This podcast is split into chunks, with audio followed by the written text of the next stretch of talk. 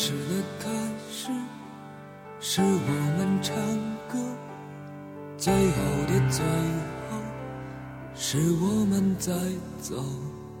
最亲爱的你，像是梦中的风景。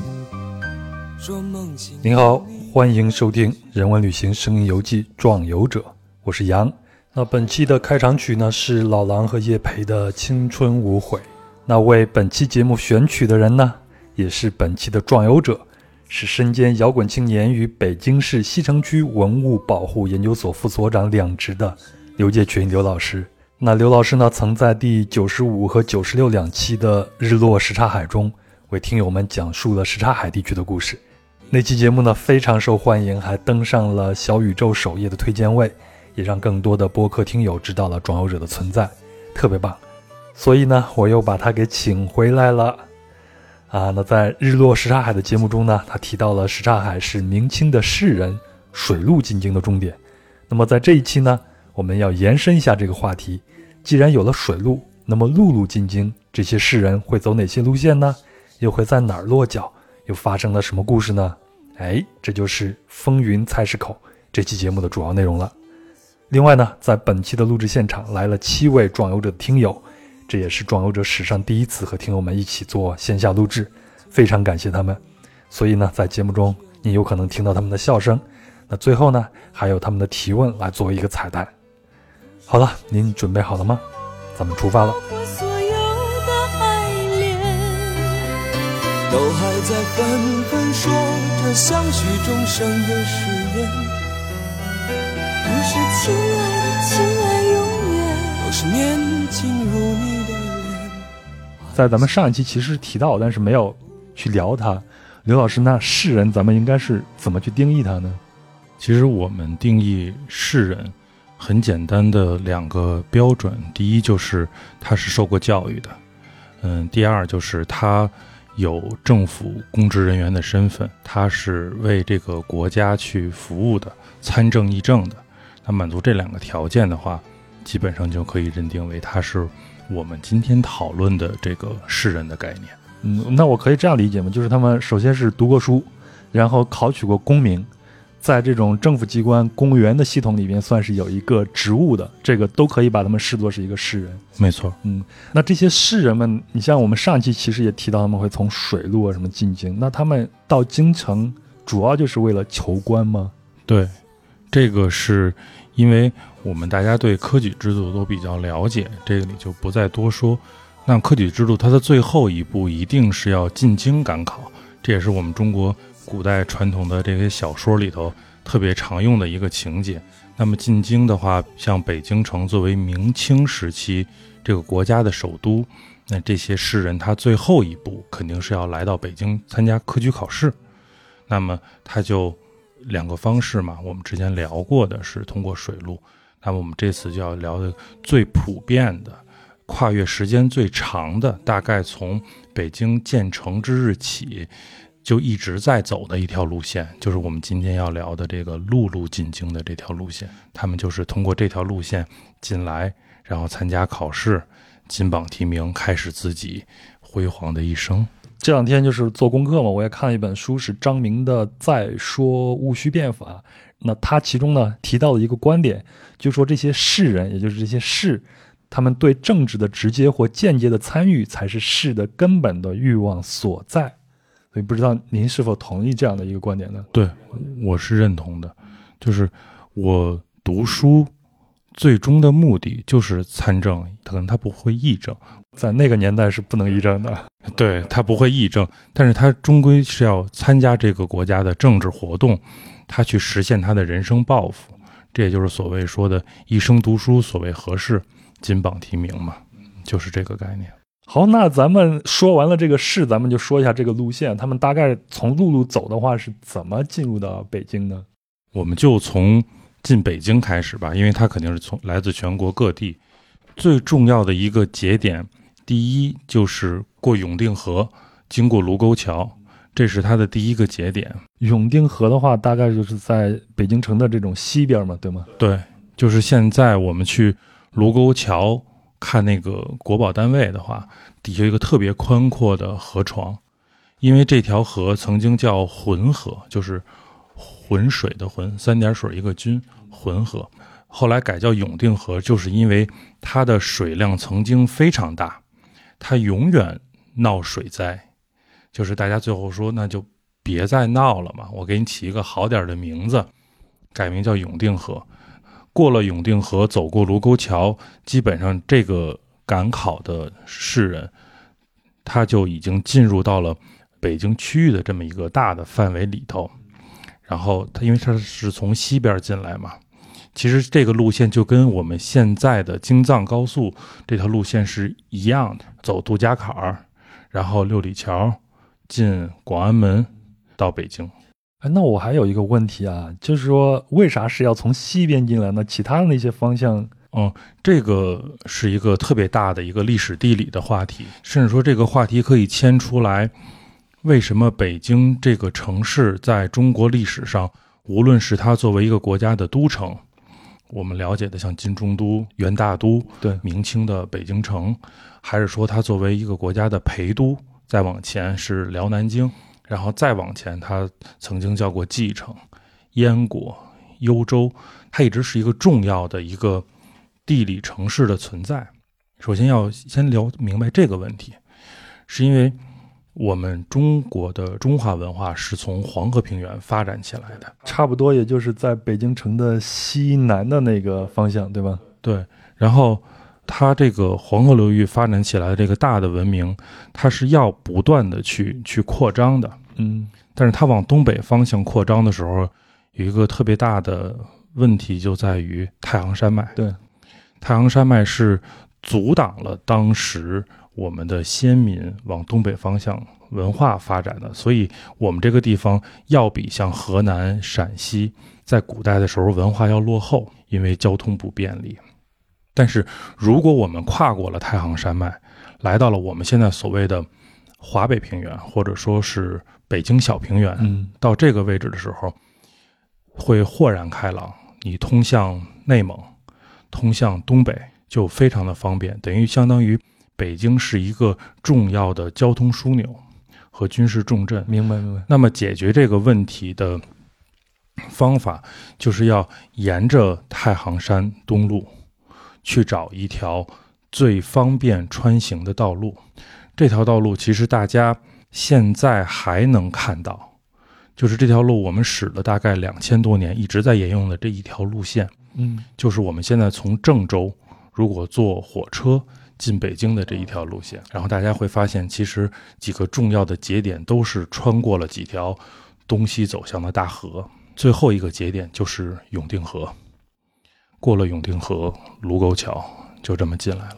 嗯，那他们当初来的时候，你像他们就要么就是走路，要么骑马、骑个骡子呀啥的，坐个大马车过来。我记得好像到清末的时候已经有这个铁路了，对吧？嗯，就是当时叫做平汉铁路嘛，就是从北京到武汉的。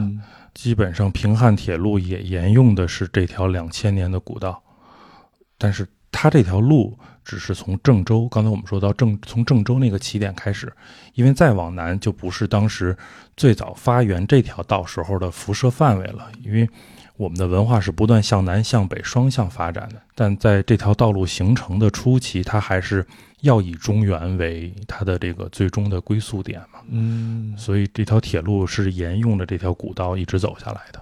呃，那他们过了卢沟桥以后，首先会到达的一个地方是哪？你总得找个落脚地吧。过了卢沟桥，那么首先先到的一个就相对繁华一点的，到了宛平城。宛平城，这在咱们学历史的时候，卢沟桥事变的时候都会说宛宛宛平城。对，但是嗯，这里有一个很有意思的事儿，就是北京城在清代，包括到民国的时候，其实我们之前。介绍过，因为秦民分治，那么它有内城，对吧？就是我们现在看到的东西城的这个范围，就是皇城。咱们现在就在内城之内的嘛。对，我们在内城，但是内城呢，它也分两部分，就是北京话说的大宛两县，大兴县跟宛平县。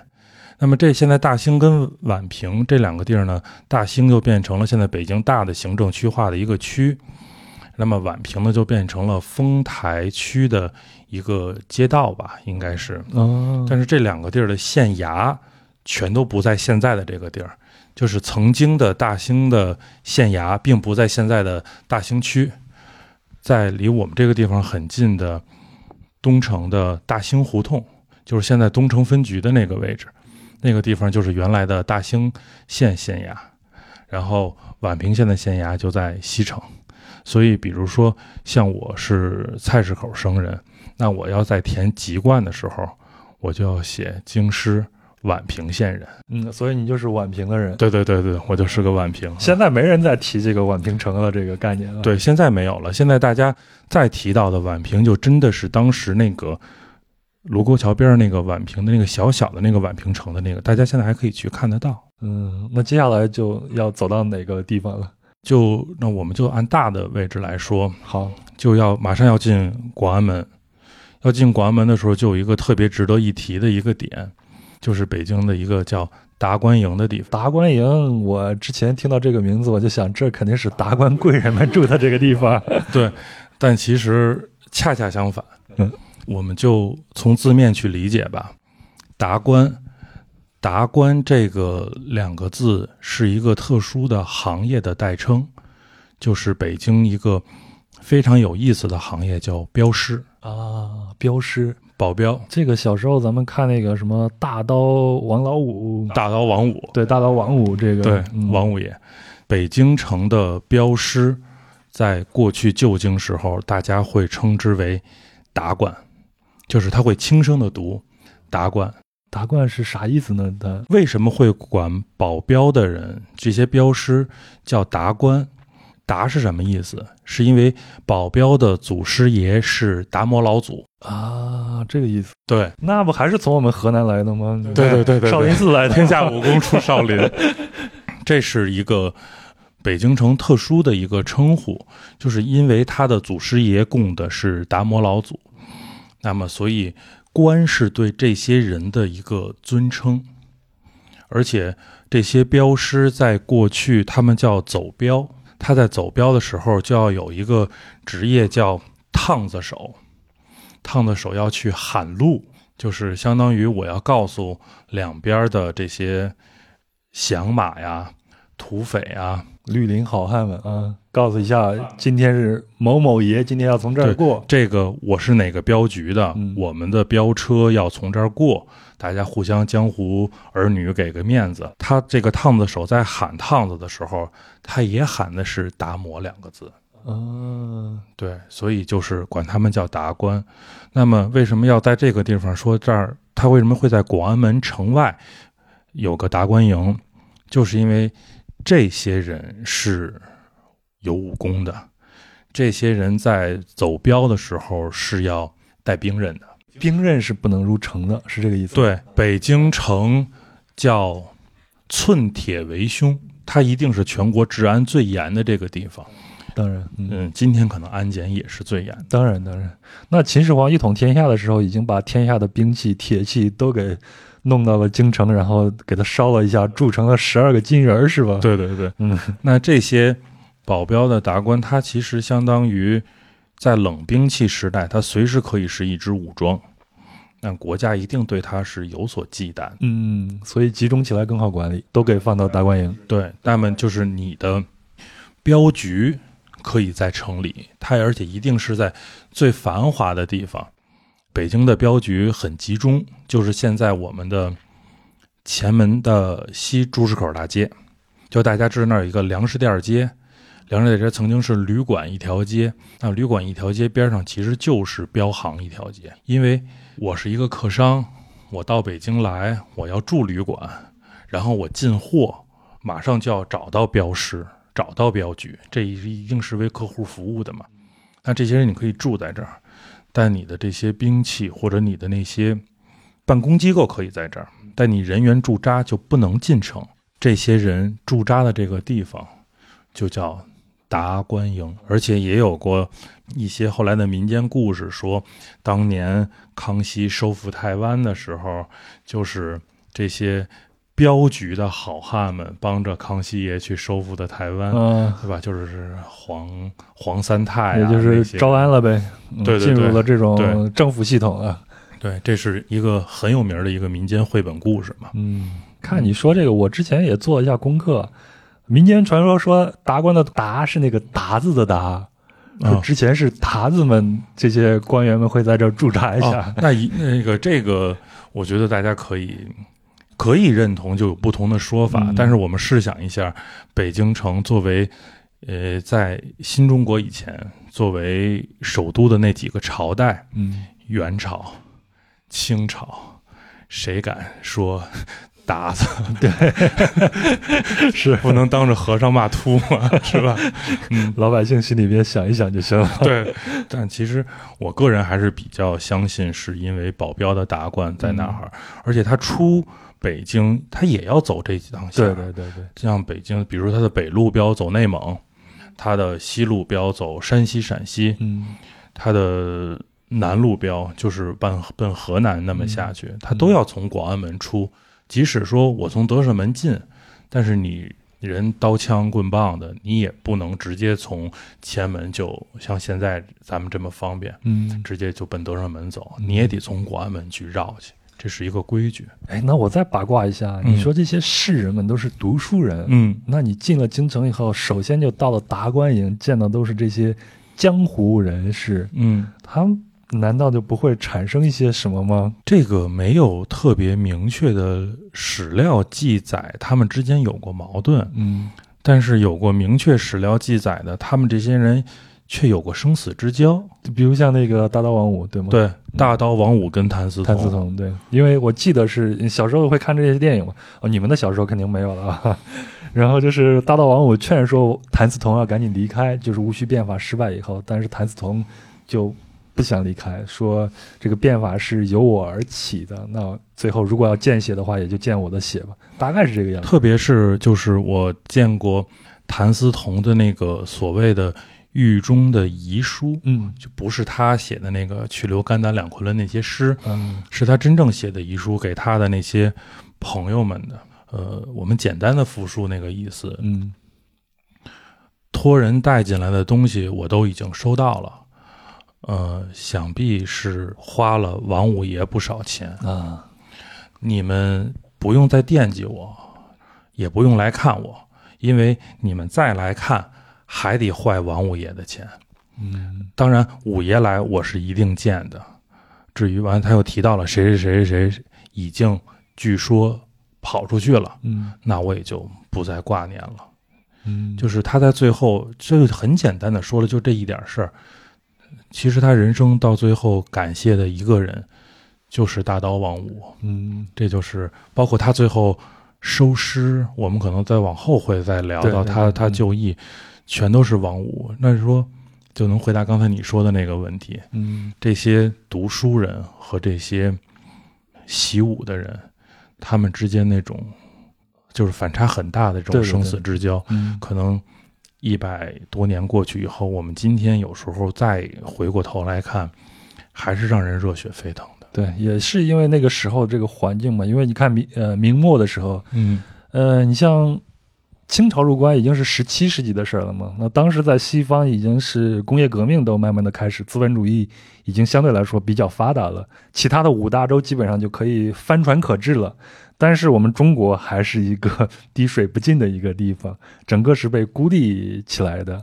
所以就是后来西方的这种列强拿这种坚船利炮把中国给打破以后，可能会让这些士人和这些武夫们会有一个思想上能集中在一起，就是我要救国图强，对所以才能结成他们的一个友谊吧。对，就是大家可能都会开始产生一种一种迷茫吧。嗯，不是新裤子有一首歌，没有文化的人不伤心，是吧好，这个地方我就插这首歌哈，就是时刻不忘他的摇滚青年的身份。我最爱去的唱片店，昨天是他的最后一天。曾经让我陶醉的碎片，全都散落在街边。我最爱去的书店，它也没撑过这个夏天。回忆文字流淌着怀念，可是已没什么好怀念。可是你曾经的那些梦，都已变得模糊，看不见。那些为了理想的战斗，也不过为了钱。可是我最恨的那个有时候读历史是我自己愿意把自己带入到里头去，我们试图去试想当时那些人的他们的心理活动，嗯。无论是读书人，他自己觉得说我们信了两千年的孔孟之道，嗯。那我这一套肯定是理论自信、制度自信的，我觉得我这套东西是最好的。当然，那为什么今天这些洋人来的时候，我信了两千年的东西不行了？这是知识分子，我觉得从我的层次上去理解他们当时一个特别大的困惑：嗯国家怎么了？那像王五这些人，肯定也会有一样的困惑，就是从达摩老祖传易筋经到现在，我们练了这么多年的武术，比不上一颗子弹。对，到底船坚利炮的，他们真的打来的时候，就是冷兵器对待热兵器的那种迷茫。我觉得，所有当时有思想的人，一定都会有这种迷茫。对，那就是大家会产生一个质疑：是不是这个国家出了问题？嗯出了问题以后，我们应该把这个国家往哪个路上去引？我觉得这可能是当时最时髦的话题。就像今天的年轻人，大家可能最热衷探讨的是，我怎么能去做流量，怎么能去找风投？因为一个时代的年轻人，他关心的问题一定是不一样的。对，所以也就是这样，才让文人和武夫最后成了一个共同体了。对，其实那个时代有一句话叫“三千年未见之大变革”，是吧？对，所有的人关心这个国家的人，在那个时候都是一个共同的状态，嗯只不过历史永远是记住了那些最璀璨的人。可能我们再看这段历史，特别是在看我们刚才说到的从广安门进来的这一条大街上，嗯就是今天现在的两广大街的嗯这条大街上的历史的时候，我们就能记住谭嗣同，记住大刀王五，对他们的历史。对。那那在这儿，我想再插一下，就是他们过了达官营进来以后，刚才说的那个两广大街到了以后，就到了我们接下来要说的那个最重要的会馆文化存在那个菜市口的那个地区了，对。吗？嗯。从广安门进京，他要走两广大街，就是这条大街的这个路线。嗯。呃，我们之前介绍过北京当时的齐民分治的政策，对，那么他不能进到内城里去，就相当于宣武门以北的内城，他进不去，他只能住在外城。外城，呃，那么外城呢，当时就三个门嘛，玄武门、正阳门、崇文门这三个门。正阳门是国门，那么正阳门外是繁华的商业街，崇文门是税门，收税的税，嗯就是那里是商贾比较集中的地方，而且宣武门这个地方也是他们最早落脚的地方。对。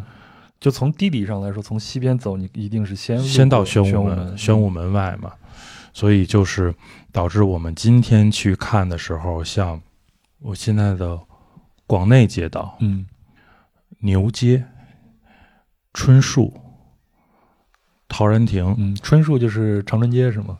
春树街道春，树街道嗯，，对，春树街道的范围相当于是现在这宣武门外大街到南新华街，嗯这个东西范围是这这个范围，呃，北边就是前三门大街，嗯。南边就是两广大街，这个范围就是春树街道、陶然亭街道，然后大石栏街道、天桥街道这六个街道里头就遍布了大量的我们叫做科举士馆，嗯因为我们在聊到会馆的时候，要从功能上对会馆进行一个区分。会馆大概有两类，一类就是我们这次主要聊的，就是科举士馆。对，它就是最根本的目的是为了所有进京赶考的举子提供一个居住的场所。对，这个很容易理解。你只要一来的话，你一定要找一个地方去对住一下。那么我们中国是一个很在乎同乡概念的，我们是有乡愁的。嗯那相当于说，我到了北京以后，我就一定要找我自己的同乡会。嗯所以这种会馆呢，就会有像省级的，比如说湖南，比如说河北、河南嗯这样各省的会馆都在这个位置上。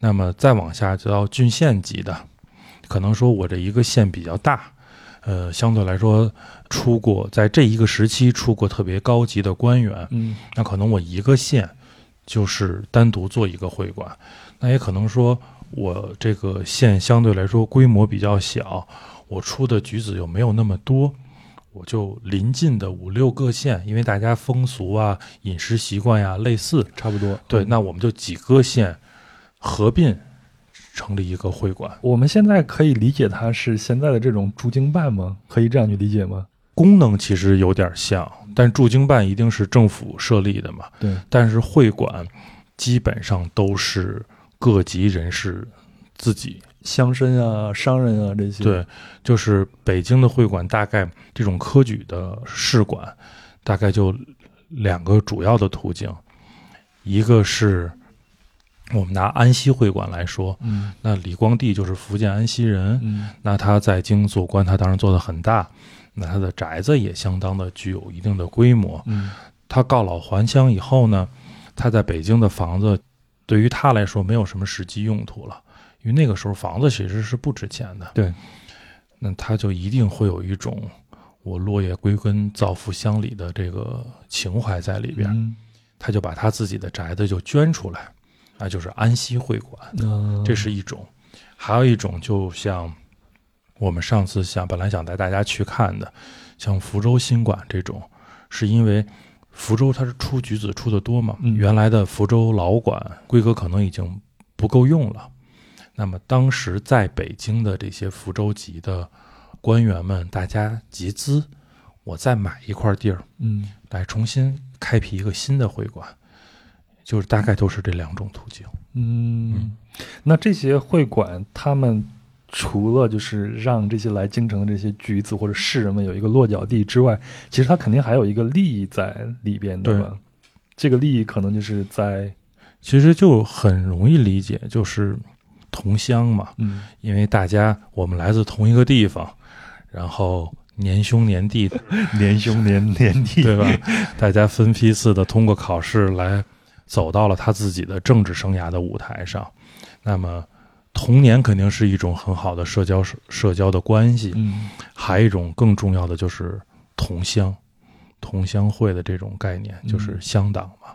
我们从一个地方来，有些事儿都好商量，嗯这就是乡土中国的一个文化的根源在。对，嗯。所以这个是很重要的一个因素。嗯哎，我再插一个问题，像你刚才说的，给我的一个感觉就是来自于南方的这些士人或者举人们嗯会更多一些。对，嗯，这跟当时南方的这种经济的发达程度有关系吗？有关系。简单跟大家介绍一个背景，嗯当时在清末，就是因为会馆的衰败，就是科举制度被取消了，那从此大家没有这个需要了。戊戌变法之后七年，对，然后科举制度取消了，对对吧？嗯科举制度取消，会馆走向衰败。然后当时的统计，大概科举试馆是三百多家。嗯一百年以后吧，就是二零一零年，我们做过一次会馆调查。当时我们这个区域内不含东城，因为我是西城嘛，嗯。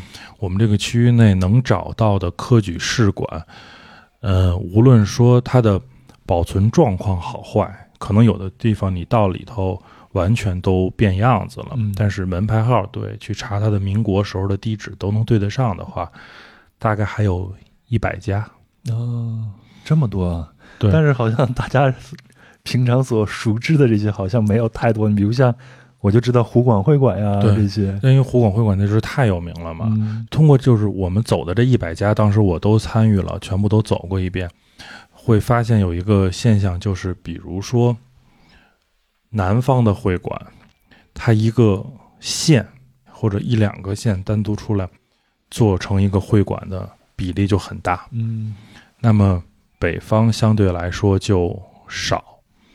当然，像山东、陕西、山西这三个大省，它也是人才辈出的。嗯但是你整体在量级上跟南方就没法比，北方有好多就是说我可能七八个县才有一个会馆，就我们才拼成一个，或者说我拼成的这个会馆可能今天看只有两百平米，但是南方一个小的县像安溪会馆，当年呢就是一两千平就出去了，它从体量上也都对不上。嗯当然，可能专门研究科举的，他会给你一个提供特别详细的数据，有清一代大概进京赶考的这些举子当中，各省的比例是多少？那排在靠前的，可能我觉得北方除了山东跟陕西以外，其他省可能真的就要逊色好多。嗯给我们讲一下，现在就就咱们拿咱们两周前咱们走那一趟来说，现在比较好的这些会馆，嗯，大概还有哪些啊？因为我们上次就是走的广，从广安门那个方向走到菜市口嘛，嗯。现在还能看到的比较好的会馆，到菜市口十字路口往北走就有三个大的省级的会馆，一个是阳郊山祠嗯，河北会馆，这叫松云庵嘛，阳郊山是一个人名吗？对，嗯。明代著名的这个忠臣，嗯，以实际行动践行了文死谏这件事儿的这个人嘛，杨郊山杨继业，嗯。嗯，他的祠堂，因为他是河北人，嗯。所以大家在这儿由于公祭杨郊山举行集会，这个地方就变成了河北省的这个会馆，嗯。也就是公车上书的发生地嘛。嗯。在达之桥胡同，宣武门外达之桥胡同，它胡同正对面就两个人就是胡同一南一北两个院子，嗯松云草堂，你的老家河南省的会馆，哦然后在阳郊山祠的后身儿就是往南，山左会馆。你知道山左会馆是哪个省的会馆？日本的。对，就是每次我们当时做普查的时候，然后就有那个带学生嘛，嗯然后我说我们去查今天那个会馆是山左会馆，后来那个孩子说啊，日本，说他们不是应该是在西郊民巷有大使馆吗？山东会馆，嗯山东嘛，所以是山左。啊，按这个来分的。对，这个很有意思，就是三个特别大的，河南、河北、山东这北方的三个大省，嗯挨这三个会馆也挨着。往南拐呢，就是几个郡县级的会馆，嗯、有名的浏阳会馆，嗯。就是我们刚才谈聊到的谭嗣同的出生地嗯。和他最后就义之前居住的地方，嗯。也就是著名的莽苍苍斋。嗯。浏阳会馆，然后浏阳会馆的西南绍兴会馆，嗯就是上次我想带大家去，因为疫情咱们进不去的那个。就是鲁迅在这儿生活过的地方。嗯周树人第一次以鲁迅为笔名发表了他第一篇白话文小说《狂人日记嗯》的那个位置，绍兴会馆。嗯，那两棵枣树是在这儿吗？对，就是我上次不是跟你说那个我家门前两棵树，嗯一棵枣树，另一棵也是枣树。嗯但现在去看的话，还有一棵，啊就那棵还有一棵枣树在那里边。嗯但是我们上次很遗憾没进去看。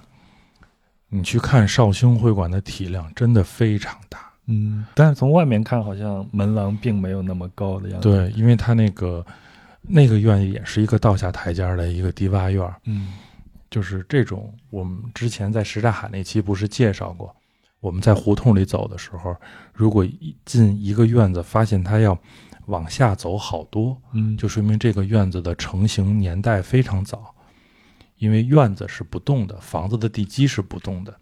然后我们古代的时候跟现在是反的，现在是人行道高，机动车道低，嗯。古代是机动车道高，人行道低，所以我们会一直在修路嘛，嗯。就一直在垫路，越垫越高，院子不动，就形成了这种很多的低洼院儿，这说明那个院子的年代就相对来说古老一点儿。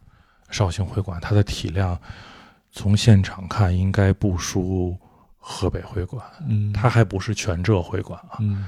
那是浙江的省馆，它只是绍兴一地的。哎，那这些会馆基本上它里边的这些基础的这些设施，就是要有一些客房，对，或者有一个会客的大厅这样子，是吧？嗯其实会馆它的形制上看，除了一些比较特殊的，像我们刚才聊到的河北会馆，有个建草亭。嗯大家如果去那个胡同里转的话，会发现它有一个攒尖的亭子，这种小的景观式的以外，整体上它跟民居或者说它跟一些体量特别大的那种会馆，它也跟普通的官员的那种府邸区别不大，因为它主要的作用就是一个是议事，一个是祭祀，嗯。祭他们本地的先贤，嗯。还有一个就是居住，所以他会有特别详细的会馆章程，在这章程里头就规定了我们什么时候要举行祭祀。仪式，我们多长时间大家在这里开一次例会，商量一下我们现在的问题，嗯。会馆里头什么人能能进来住，什么人不能进来住。嗯你住在这里边的时候，你大概要遵守什么样的规矩？嗯如果只看这一部分的话，就很像那个我们小时候国营旅馆的那个顾客须知，明白明白，你还得有个介绍信，有一个比较稳妥的介绍信，你得有一个推荐人，说最起码你能证明你是这儿嗯这个状态，就是这是这条街上比较有意思的几个会馆。嗯然后绍兴会馆在边上，再往西，湖南会馆就是后来毛泽东同志在北京搞曲张运动，嗯发表曲张宣言的那个地方，他们那天也都是从门口看了一眼嘛，嗯就非常的集中。这是菜市口大街的西侧，那么到菜市口大街的东侧就有南海会馆，广东南海会馆。嗯那说到南海，就康南海，康有为，对康有为就在那儿居住嘛。再往南，那是米市胡同嘛，贾家胡同、粉房到粉房琉璃街的时候，广东新会会馆，那是梁启超当时住的地方，非常多。在这一片，基本上每一条胡同，或大或小都有会馆。嗯，那这一片在那个时候应该是中国智慧含量最高的一个地区了呀。对有过一个，呃，说是都市传说也好，或者说民间的这个故事也好，说因为当时这里头居住着大量的高级的官员，所以菜市口地区，就我们看到菜市口大街，当时叫丞相胡同啊，当时叫绳匠胡同啊，它的名字一直在变，嗯。它的房价要比北京其他地区的房价高三倍。当然当然，中国人去哪儿都要谈房价这个话题的。对，因为因为近水楼台嘛，嗯嗯，甚至有过当时的识人的这种笔记记载。我想想，好像是徐乾学，那是当时的大儒，就住在菜市口嘛。他每天上朝的时候，就是从现在菜市口出来，往北奔西单，然后那么去故宫那条路线。早上起来，菜市口大街两侧站的全部都是读书人。嗯朗朗的读书声，大家就比谁读的那本书更偏。如果说这个官员说我没听过这个，因为大儒一定是什么都见过，嗯对吧？？嗯突然之间耳朵一冷，说：“哎，这本书没听过。”停，把那个小伙子叫进来，嗯我问问什么书，瞎编不行。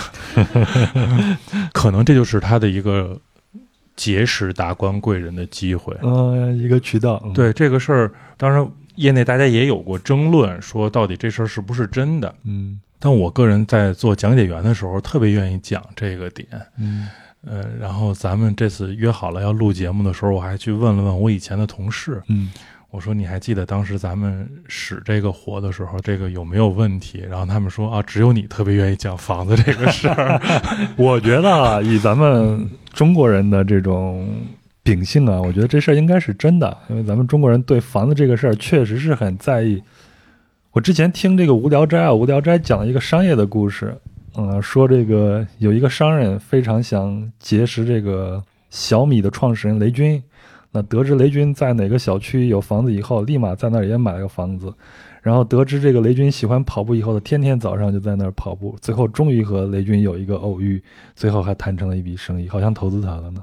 对，跟这些读书人天天早上在那儿外面排着队去念一本比较偏门的书是一个道理嘛。对，而且我们后面也会聊到，会有一些真的确实发生的事件，证实了当时菜市口地区确实是北京最繁华、最热闹的地方。嗯我们后面会聊到嘛。对，我觉得它不光是繁华和热闹，它应嗯该是在整个思想上，这个地方也是一个非常聚集的一个地方。特别集中，嗯，好，那咱在这儿引入一个人吧，为了便于大家更方便理解这个，那咱们前头也提到了这个谭嗣同嘛，嗯，那谭嗣同他是不是也是走了这条陆路按这个方向进来的北京呢？对，嗯、甚至说，如果聊到谭嗣同进北京的话，就可以先提到谭嗣同的父亲嗯。谭继寻，他肯定当时是这样进的北京，因为谭嗣同本身就出生在这个地方嘛，嗯。就是他是一个非常高级的官二代，嗯。用今天的话来说，他出生的时候，他爸爸已经是湖北总督了，他就出生在我们刚才聊到的，呃，烂漫胡同的浏阳会馆，嗯。那是一八六五年吧，他是一八六五年三月十号出生，这是我唯一记得住的一个。他就在那个地方出生，然后长到十几岁，开始游历。他出北京也是这么出去，嗯他几次进出北京都走的是这趟路线，嗯包括他最后在一八九六年回来，那个时候公车上书已经结束了嘛。康有为、梁启超是当时炙手可热的维新派，嗯他回来结识他们，然后最后他们一起推动了戊戌变法这一个对中国有很深远影响意义的这个事件，嗯也都是集中在刚才我们说的这一公里之内的这么一个区域，嗯一直到他最后生命的终结，他被捕，他就义，都在这儿。我们当时去看他就义的地方，跟他出生的地方，直线距离不到两百米。嗯。那你刚才说这个一公里的范围之内，那就是那个年代嗯，中国的思想最前沿的一个地方。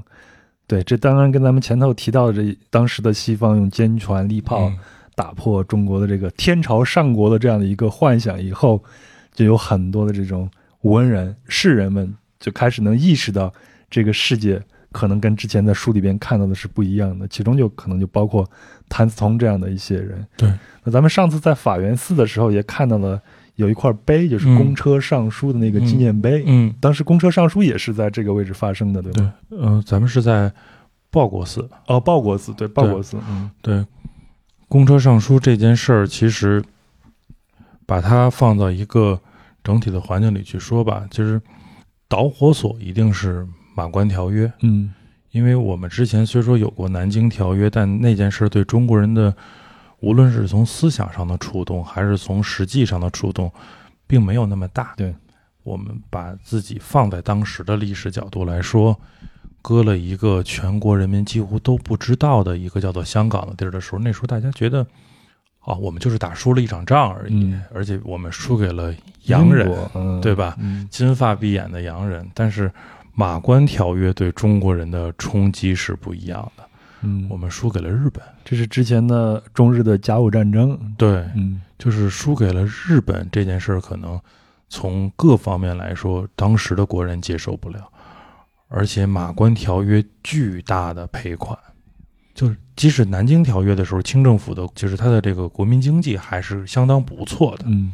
但是马关条约一下就把中国整个就拉下来了嘛，大家都在开始去各种的反思，无论是从光绪帝本身，他也有过想变法的思想，嗯包括这是自上而下的，当然很快就被慈禧给制止了。完了，翁同龢也受到了相应的处罚。嗯到康有为、梁启超，他们当时看到马关条约那种状况的时候，他们的那种焦急，他们觉得说，我们这些读书人要开始传递出自己的声音。对，肯定啊，因为他们都住的那么近，抬抬腿儿就到另外一个会馆了，对，每天大家都要去互相的通报一下呀。对对对，就像我们看后来谭嗣同的日记里头，嗯他就会写，就是今天啊、没有什么事儿，然后我先到康先生家，因为他离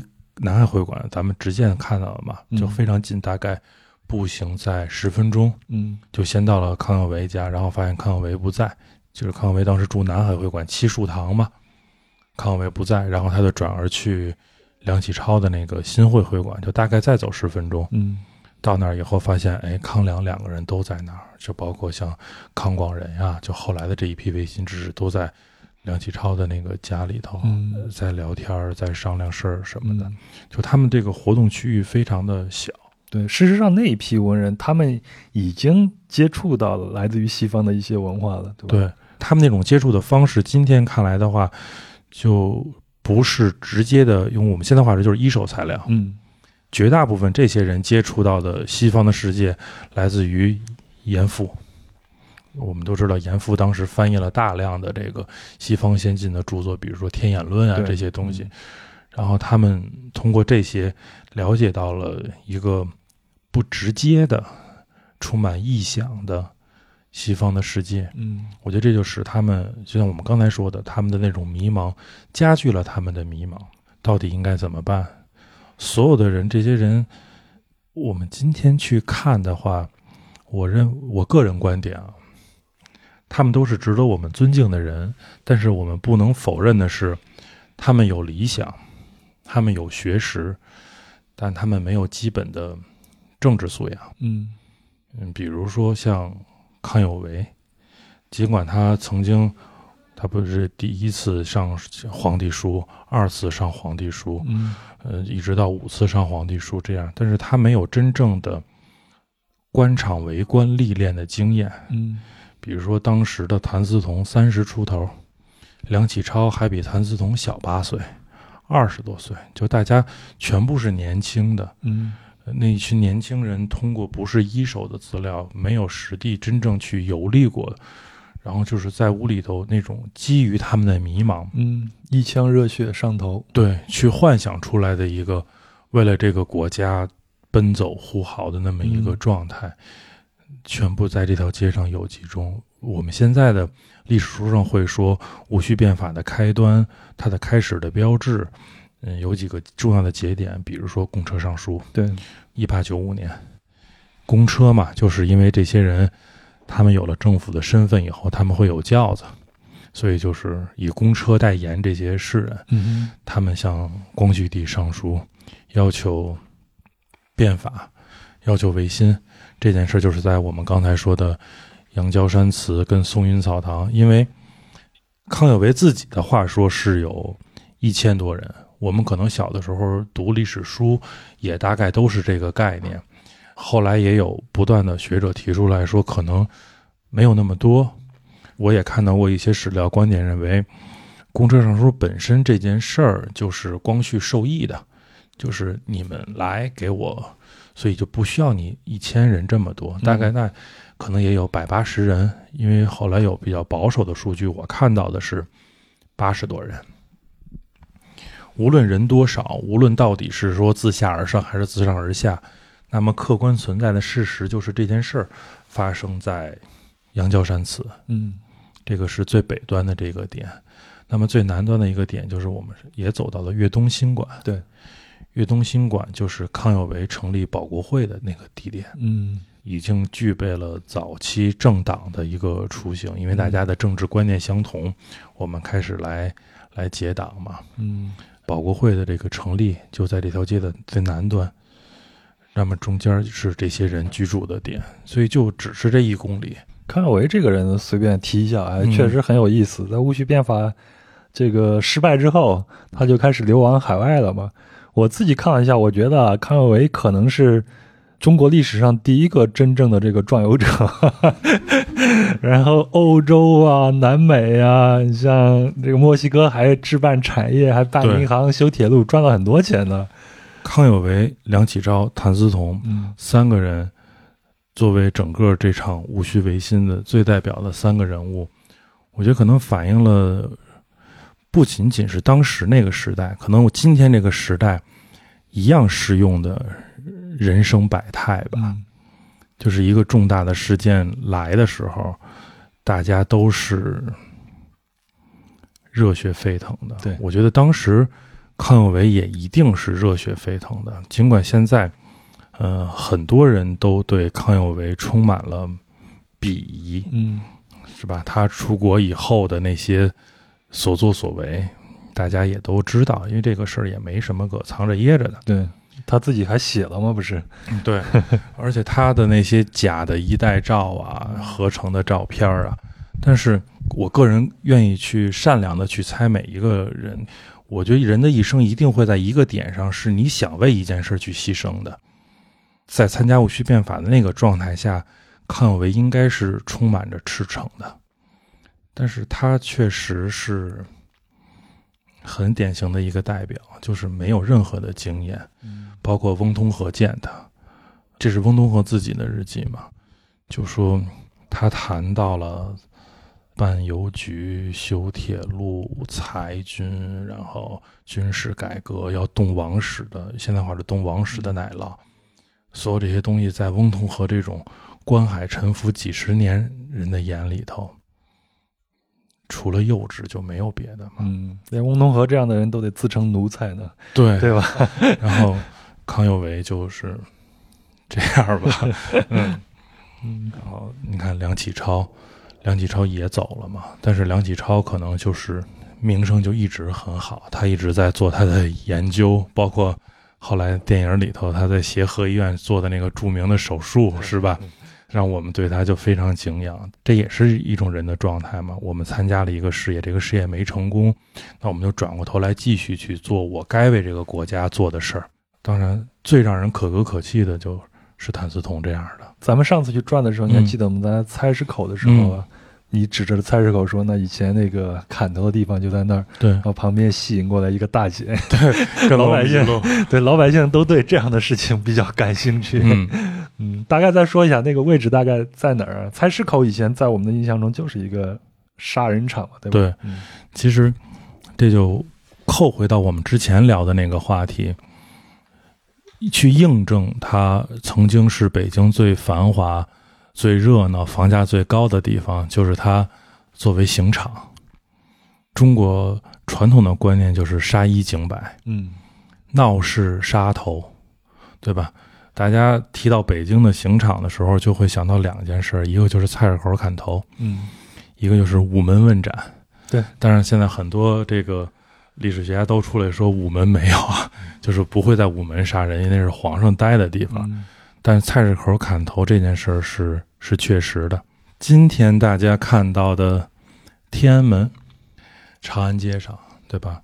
在天安门东西两侧各有两个长廊，这两个长廊今天都没有了啊。嗯就是两个千步廊，东侧的千步廊青龙，在这个千步廊里，我们今天说是一个高级别的被砍头的犯人啊，步是步子的步是吗？对，就是大概有一千步，但其实就是形容词嘛，不会有那么长，一嗯。千步都快走到王府井了，是吧？嗯。这个东边的千步廊是青龙门，这里什么人在这里待着呢？就是我们刚才聊到的那些考试的嗯。考中了，等着最后殿试皇上亲自面见的这些人，因为鲤鱼跳龙门嘛，你过了千步廊，你这条鲤鱼就跳过龙门了，啊，这是人生最辉煌的，是吧？大登科嘛，这叫西边白虎门。看过《水浒》，大家都知道白虎主煞，对吧？这些就真的是朝廷钦点的秋后问斩的死刑犯，就在这儿等着。最后里边传来说杀，嗯，这个人就从这儿走。所以这两个千步廊就是从巅峰到低谷。对，这就是我们又要聊到的这个：看你住高楼，看你宴宾客，看你楼塌了，看你菜市口。嗯可能西边的这些人是从东边走过来的，但是咱也不知道，在东边的这些人会不会想到，有朝一日他也是西边跪着的那个人。人生就是这么讽刺的嘛，嗯很有意思。那么我们接着说，他从那儿出来，往西走的话，从西单往南就是宣武门，对，对吧？这个位置大家是熟的。嗯你看你老北京一说就东南西北，到时候我画个地图在上面画一下，啊左右更能分清楚。那就从天安门到西单的时候往左拐。对，因为我我对左右就是在指路的时候，我左右就分不大明白。我觉得东南西北标记性比较强。到宣武门，北京的城门啊，每一个城门都有自己一个独特的 logo，就是根据它的功能的不一样。嗯比如说阜成门，阜成门是雕了一个梅花，对，因为阜成门走梅。宣武门最有名是宣武五炮啊，宣武门有大炮，但是宣武门还有一个特别的地方，就是宣武门的城洞里头有三个字，叫悔过池。死刑犯走宣武门是沙门嘛，嗯走到宣武门，看见这个“悔过池”这三个字的时候，他这人生所有的东西再怎么后悔，来不及了。嗯过了宣武门，就从宣武门内到宣武门外，这个人就已经是死尸了。所以，刚一出宣武门，就是我们刚才说的杨郊山祠的那条胡同，叫达志桥胡同。这个都是后来美化地名以后的名字。那条胡同原来叫打尸桥。这个人还尸体的尸打尸体的尸，嗯这个人其实还是活人嘛，但是人早已经吓得呆若木鸡的那个状态。对嗯我之前为了考据这件事儿，我还曾经去问过参与过执行死刑的这些法官啊、嗯法警啊、公安，他们说其实绝大部分人都是那个状态。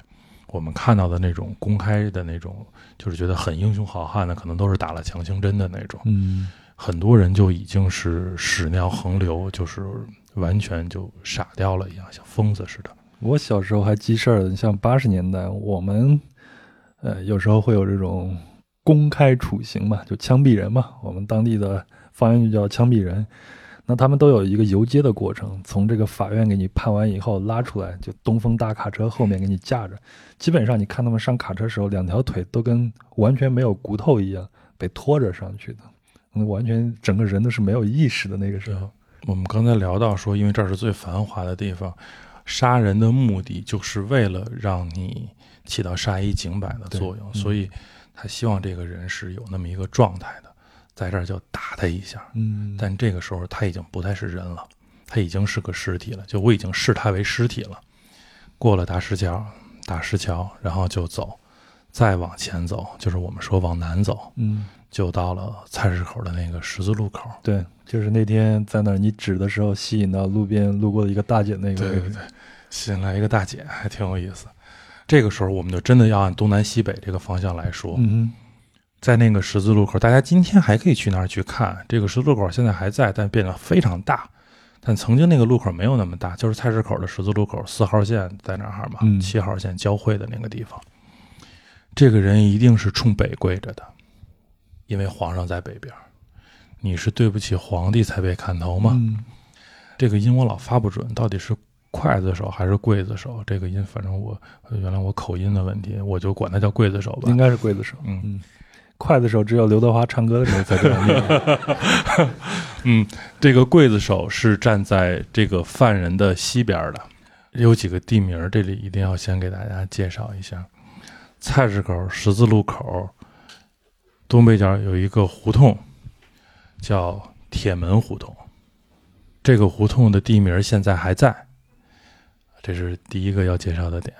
第二个，大家如果对这一段这一个区域的地理位置比较熟悉的话，就是菜市口再往西，呃，再往菜市口再往东，虎坊桥嗯就是虎坊桥，往往南是虎坊路嘛，那就是虎坊桥的这个位置。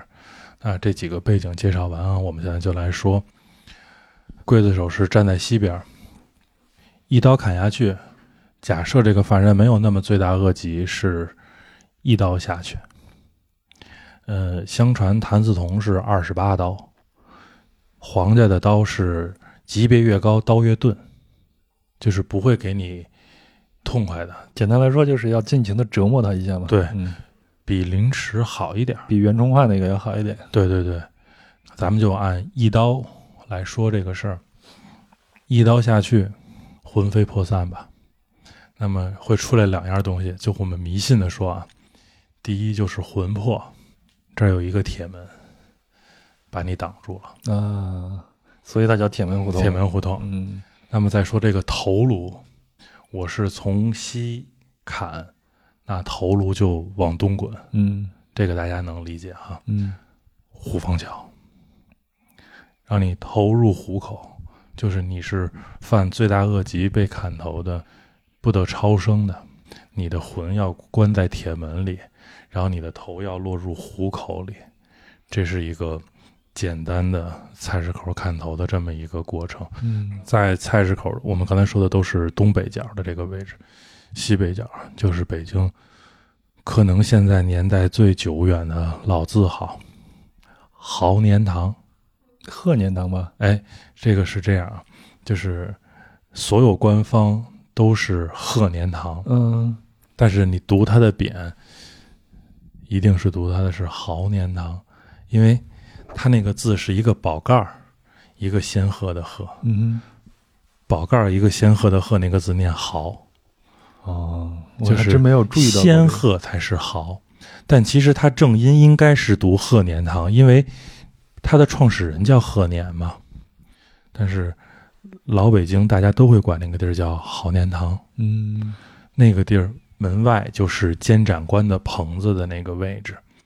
关于他也有传说，就是说豪年堂门口有个大铁算盘，砍头的时候伙计会跟那儿摇铁算盘，怕这个冤魂来找，嗯因为是这儿的人扔的签子砍的头嘛。也有这个相关的说，这是北京很著名的一个都市传说了。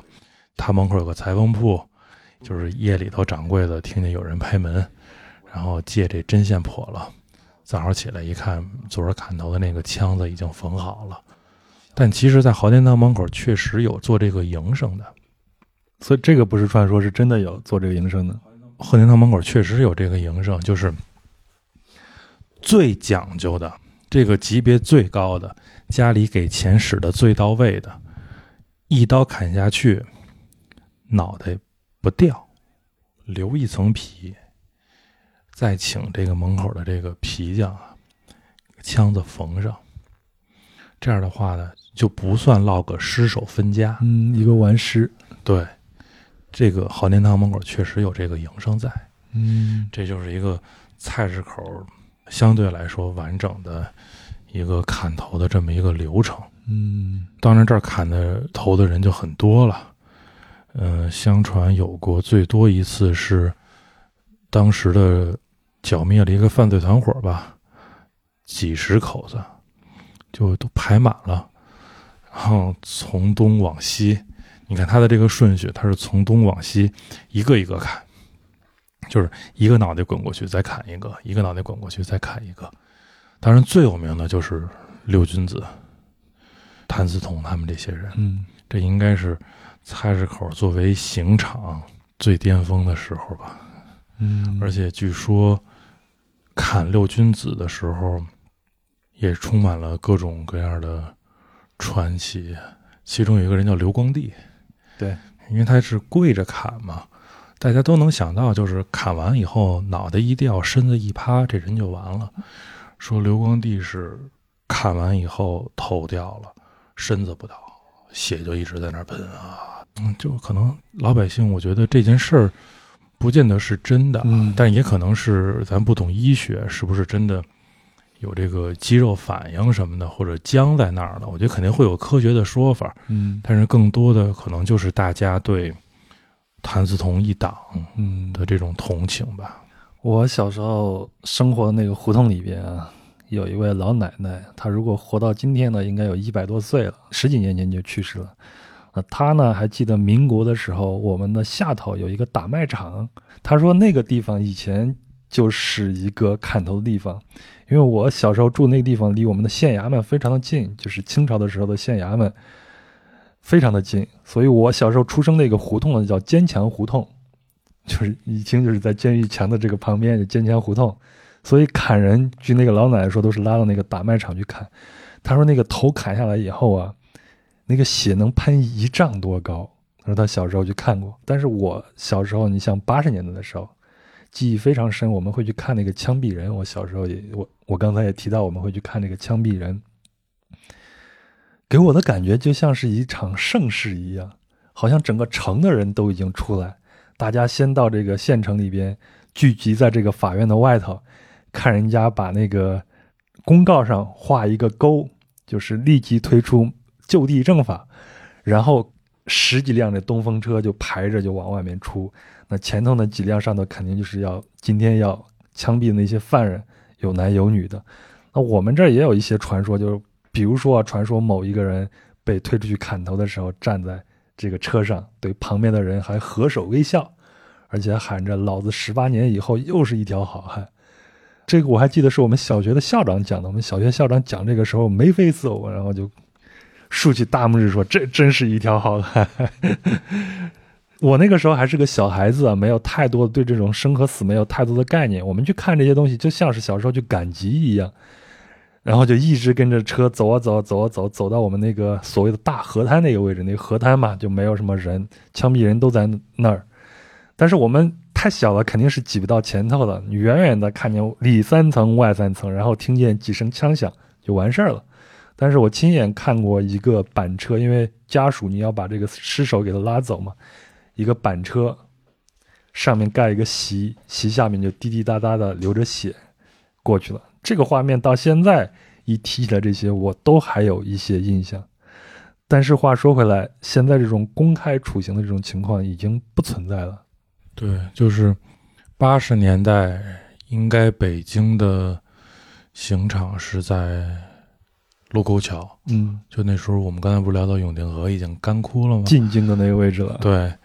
那个位置是北京的刑场，特别是八三年严打的时候，据说在那儿也是执行了不少这个事儿。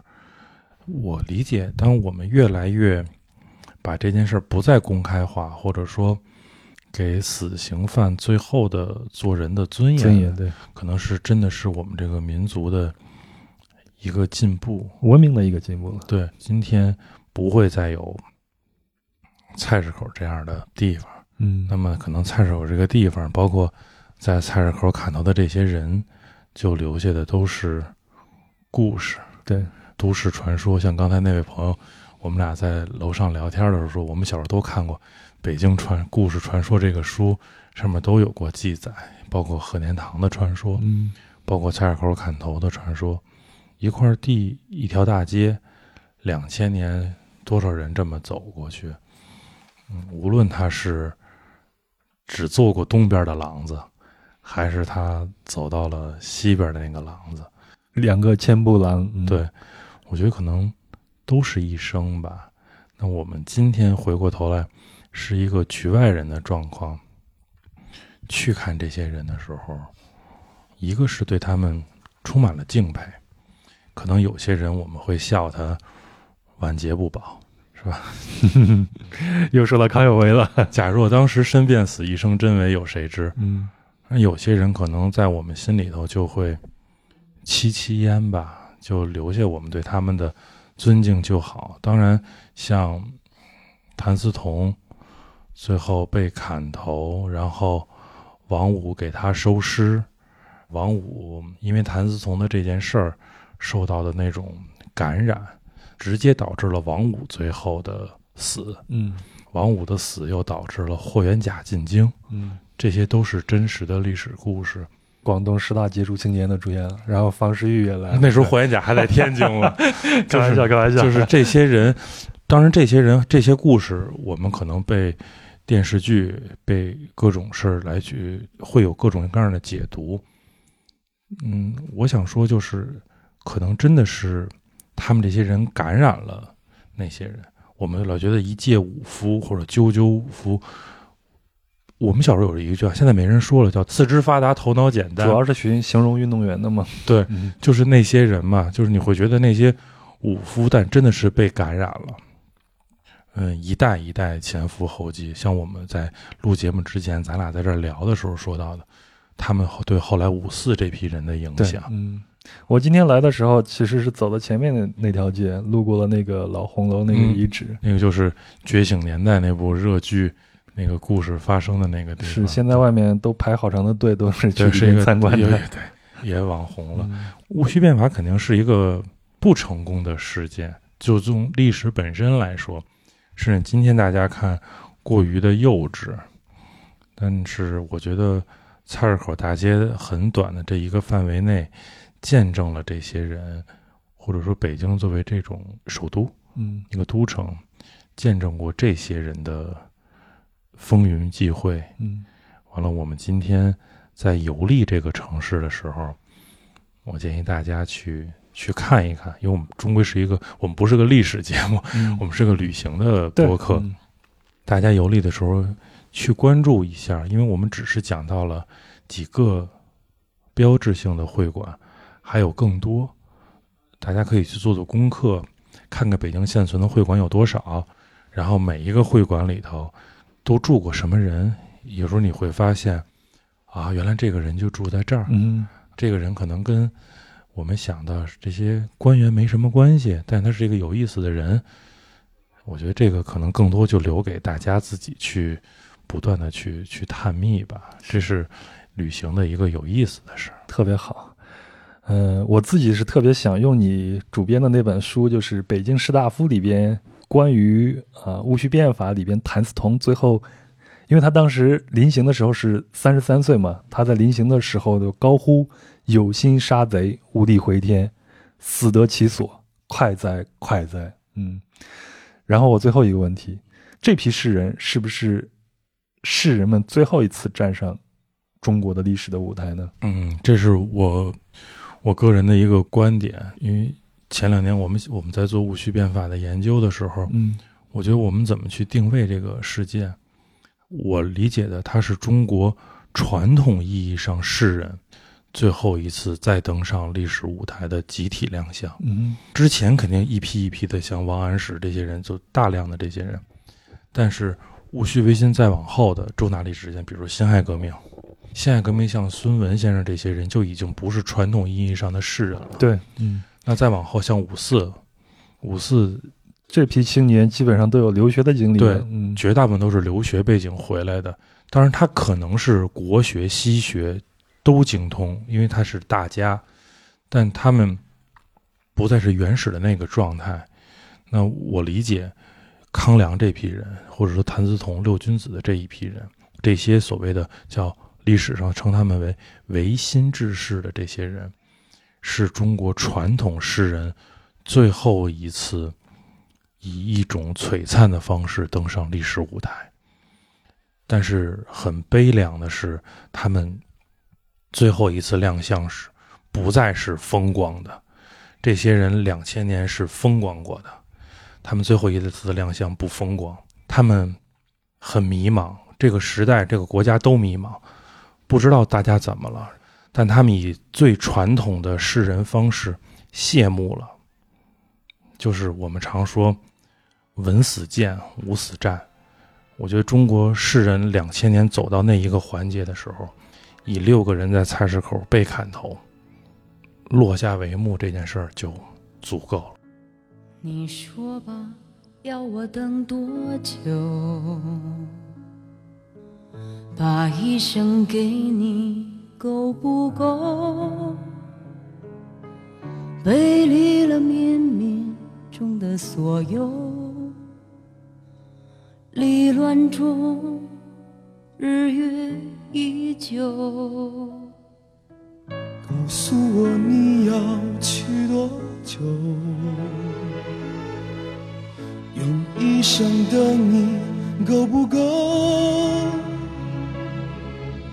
驱散了整整一世深秋，吹落山风，叹千秋梦。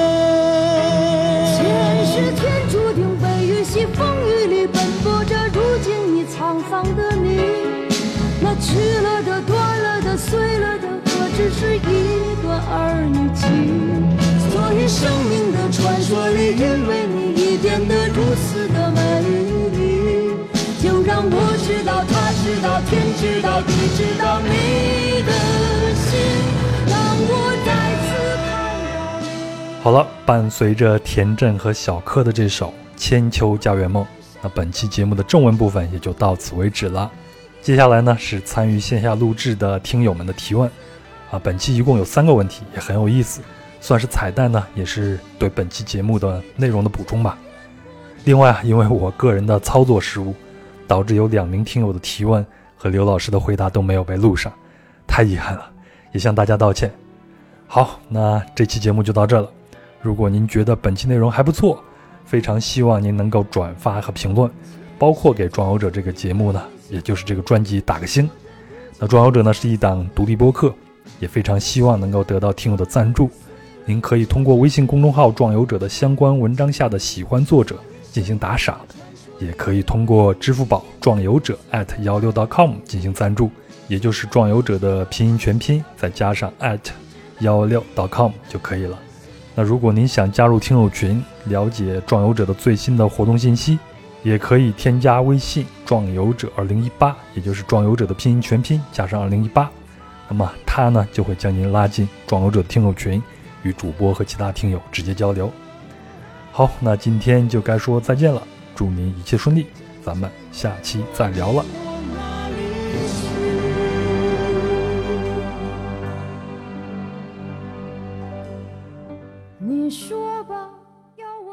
嗯，我就想问一下刘老师，刚刚我们谈到了好多会馆，然后现在今天去的话，我们除了可以看到，也许当年留下来的那些可能是古迹，那我们还有其他的什么，就是进去到这里面还可以体验到什么东西吗？嗯，其实可能这个回答就不是特别浪漫。嗯，会馆作为建筑本身而言，确实没有。很多值得推荐的地方，我们区域内一百多家会馆我都走过，不是一次两次。如果说让我在这儿推荐一些会馆它特殊的建筑的话，能想到的屈指可数。比如说湖广会馆，那个安徽会馆，它有两个戏楼，嗯，这是很有意思的。比如说东莞会馆门前有个八字影壁。中间有个花厅，它的八字影壁是在北京传统民居上来说，可以当做教科书一样来看的，非常好的。大体就是这些。我认为会馆游是一个高级的旅行方式，是因为在很平常的建筑里面埋藏了很多很有意思的故事。这个故事是需要去挖掘、需要做功课的。嗯，就如果我是普通人去的话，我有没有一个渠道？比如说，我想找到一个人，可以跟我来说一说。就也许，或者是未来，你们会不会有这样的打算？我跟杨，我们之前在我在壮游者三群嘛，我们三群在两周前有过一次实地的旅行。那现在会馆。呃，我们之前聊过，在认定文物时候，它有非常高的人文价值、历史价值，它被认定为了文物。在大家走到这样的会馆的时候，你会发现它的门前有文物保护标识。这些文物保护标识上到现在，这是我们所前两年做的工作，都有一个二维码，大家可以直接用手机扫码，就有关于这个会馆历史的一个简介。大家可以先看这个简介，然后再进去去看这个会馆。做这件事的初衷就是想让大家在自己探寻北京城的时候，更方便、更直接的去了解每一处文物它背后的故事。我还有一个跟那个可能现在去旅行没有关系，我就比较好奇，因为刚才在说到会馆的时候，其实也是各个地方的士人进来嘛。我比较好奇的是。当年他们一起进来，那所有人不同的地方说不同的方言，嗯，而且他们可能习俗也都不一样。包括进来，如果是科举生，他们应该会住很久。我大概知道，可能比如说像中秋节啊这种节庆，其实会馆里面它是会有自己的那些活动的，或者是就吃当地的东西。那是不是在这个区域，我可以理解为，就是我当时在这个地方可以吃到各个地方的美食，然后包括他们沟通交流，他们。怎么去用一个通用的语言，就大家互相交流。那他们跟旁边的本地人，比如说其他的老百姓交流的话，那可能老百姓他们不会说那一套文言文，或者是我我理解啊，我只是想象。嗯，就我就很好奇，当时他们这个场景的地方究竟是一个什么样的生活环境？明清的时候，白话应该就很通行了吧？但是是这样，就是我们国家一个一直存在的问题就是。呃，识字的人交流是没有问题的，对，因为文字是一样的，虽然语言不一样。对，但是他的口音确实是一个，这是现实的问题。就我我今天刚我今天刚啊，想实话，湖南人是吗？对，对，就像这个问题一直普遍存在，就像比如说有的史料记载过，说当时朝廷也接见过孙中山，对吧？确实他一嘴的这个广东话。你赶上这个人，他就听不懂，这个是现实。口音问题就是一直到后来推广，到民国才开始大家推广普通话、推广官话，他有这个意识。除了梁李李锦熙、李锦辉兄弟这些人，那么在之前，口音确实是大家的一个沟通的一个壁垒。这也是为什么他们要要选择在会馆居住，因为这里是同乡，大家的呃生活习惯、大家的饮食习惯更相近，但是。我个人觉得可能不会像今天的驻京办事处有那么多的美食，因为当时的物料、这个物流都存在着这个很大的问题。可能说你来的时候，比如你是湖南人，那你可能从老家带了一些吃的调料来，粉都带着是吗？对，该嗦粉了，嗦点粉。那那大家可能会有一个短期的聊以慰藉的这么一个改善。但一定不是今天的这种。今天我们在北京能吃到世界各地美食，是因为背后是庞大的物流系统。没错。那你那个时代的人，你就要入乡随俗，你要吃当地的东西，只能说可能口味上有所倾向，就是比如说湖南会馆，可能大家会吃的稍微辣一些。那可能江浙会馆大家会吃的稍微清淡一些，尽量去做一些家乡的东西，但一定不是今天我们这个概念上的。像我好多朋友的人生理想，第一步就是吃遍北京驻京办嘛，一定不是这个概念。而且我也想聊一个自己的经历，我们参与过一个太原会馆、东莞会馆，当时是比较集中的几个大的会馆，那时候在做嗯街区改造。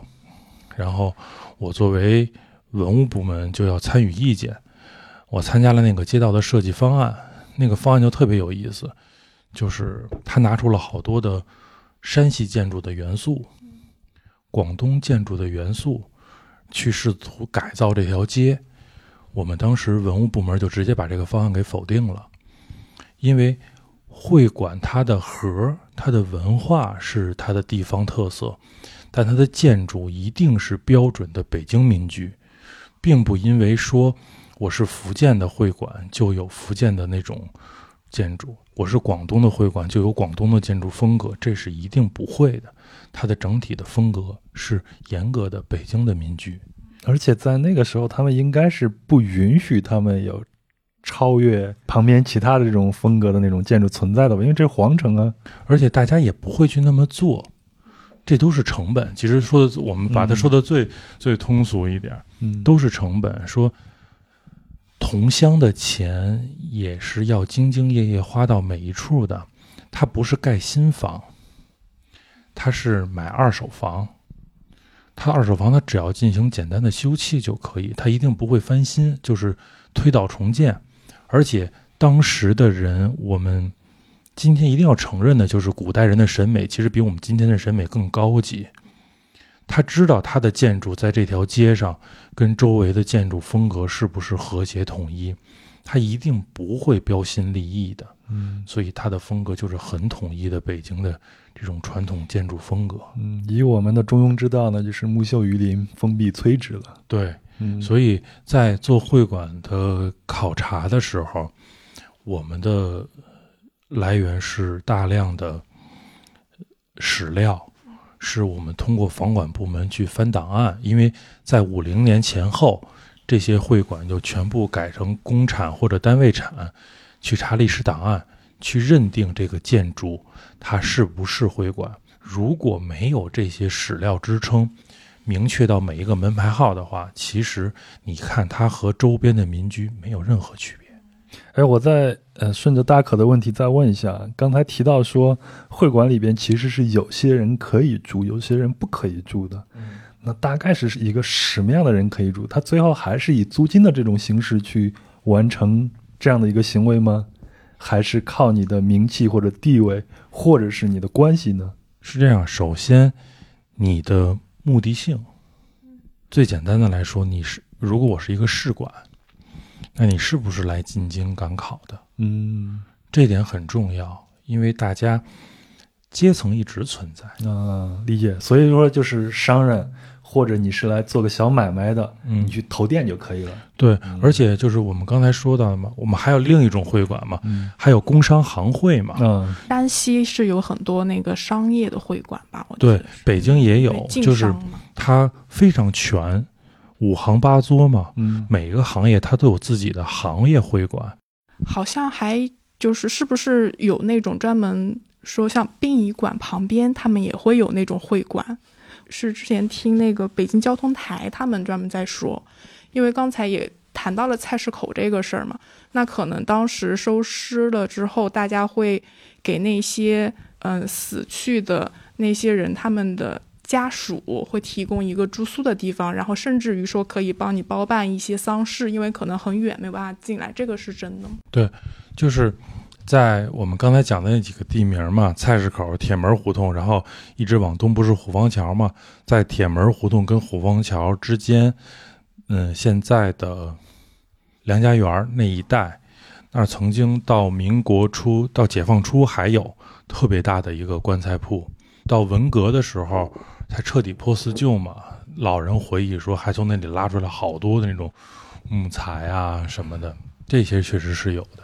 其实就类似于殡仪馆了，是吧？对，而且好多殡仪馆的功能其实是通过寺庙去解决了，他的他砍完头的停灵啊这些。我有两个问题啊，第一个问题比较八卦一点，就是因为我有一回的话，我从那个杨梅竹斜街，然后我就能瞎溜达，然后就走到了陕西巷，然后后来那块的话，应该就是我们以前说的八大胡同啊，就是一些这个声色场所。那其实因为现在从这个地理上来看的话，这块的话，其实离我们菜市口这段的话，应该是还挺近的。那就是这片区域或者产业在这个地方的聚集的话，是不是也跟其实因为当初其实我们说有大量的这种什么文人士大夫，你到这边来的话，其实家眷都在老家，他们有这样一个需求，这个上面是不是有这样的一些关联？这个问题问得特别好，就我们特别严肃的看这个事儿，因为为什么说特别好？就是我们两周前跟杨我们在那个报国寺转的时候，我还跟杨说过，对，就是我我当时在报国寺还收，我当时在那收资料嘛，还买到过当时那些从业者的那个档案什么的。那我们就展开了聊，就是闲聊嘛，说说这个。首先，八大胡同的存在，是因为前门是当时北京最重要的商业街，比如说像八大楼，就我们在什刹海那期聊过，当时高档的餐饮、高档的服装店，就是八大祥这种丝绸店、茶叶店，最高档的这种商业机构，全部在前门地区，一定是配套的。这个产业跟商业一定是配套的，这是第一。第二，这个我就想到了一个同行业的一个老先生给我们年轻人讲课的时候，就说到了八大胡同的这个问题，说我们其实没有什么不好意思去谈的。首先，也不用觉得这是一个多么龌龊的地方，因为北京确实有特别龌龊的地方，但不在八大胡同，在天桥。我们去看老舍的书，那叫白房子，对吧？那个就是纯粹的解决欲望的地方。那八大胡同其实更多的，今天看像是高档的会所，这里头有鱼水之欢的事儿，但是它的更主要的是大家的呃，文人也好，官员也好，包括商人也好，大家的会谈，我们要谈一个事儿，往往会选择在这些地方，因为内城有宵禁，你不能有这些东西。那么外城呢，反而往往就是大家吃吃饭、喝喝酒、聊聊天儿、购购物，高档的消费在这里边。我们说的，因为家眷不再产生的其他需求，反而是八大胡同很次要的一个提供服务的内容，更多的是高档的会谈。当然，这个青楼楚馆，它自然会有它的那个属性在里面。我个人认为，那里的故事叫风流韵事，嗯。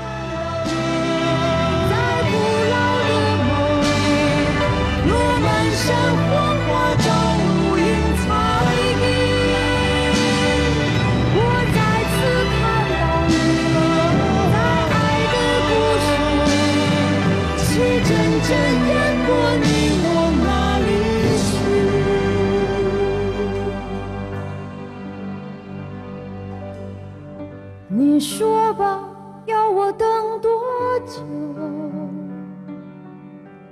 把一生给你够不够？告诉我你要去多久？用一生等你够不